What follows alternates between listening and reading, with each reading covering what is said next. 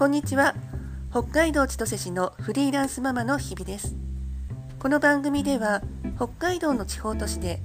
IT エンジニアとしてフリーランスで働くワーママの日々についていろいろとお話ししたいと思います。今日は2023年2月15日の水曜日。2月ももう半分終わってしまったんですね。早いです。ここ数週間は仕事よりもプライベートでバタついています。メインは子どもの卒園と入学式関係です。卒園を控えて保育園側も最後の遠出の遠足とか体操の時間の両親参観日とかいろいろ設けてくれています。遠足の日はお弁当なんですが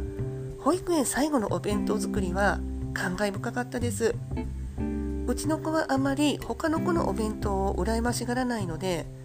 例えばお友達が持ってきたあの数次のお弁当で入れてねとそういったそういったことは言わないんですけれども数ヶ月前からそういうのに目覚めたらしくタコさんウインナー入れてほしいと言ってきたんですよね。で練習も兼ねて前々日かなの夜の夕食にタコさんとカニさんウインナー作ってたら作りたいってキッチンに来たので炒めるのだけやってもらいました。料理もだんだんできるようになってきてここでもああもうすぐ小学生だなって思いました。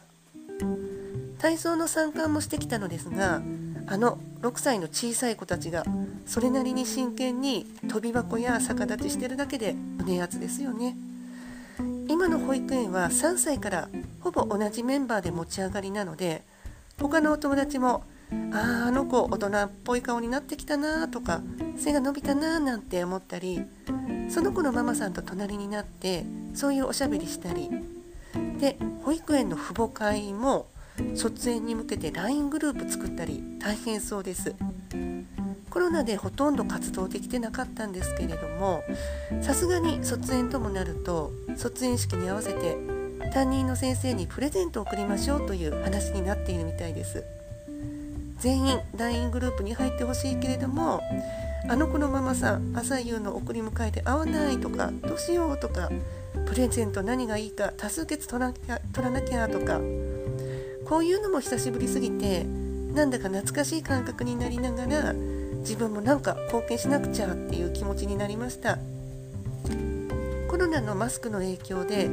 子供とママの名前と顔一致しない人が多いんですよね。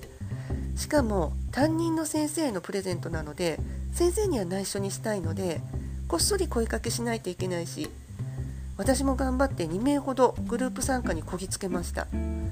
今週中に全員参加したいらしいのですがどうなることどうなることかと思っています。でもこのバタバタのおかげで何人かのママさんたちといっぱいおしゃべりができて楽しかったですね。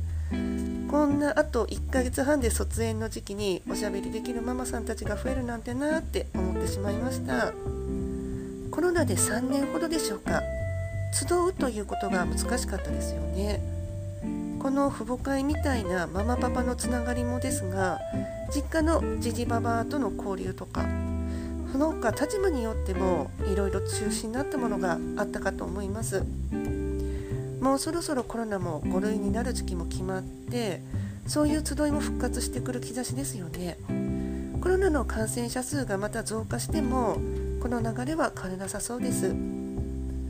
今回父母会のドタバタを経験してそんなことを感じました。3年の間に停滞していたものがあったなぁと。でも保育園で子どもたちはすくすく成長していったんだなって中止になったものもいっぱいあったけれどもちゃんと友達作って生活してたんだなって思いました。そして自分ママもママ活動してくんだなって思いました。小学校からは PTA とかもあるんですよね。うちの小学校は人数少ないから何かしら早めに回ってきそうな雰囲気です。子供もママもパパも春から次のステージが待っていそうです。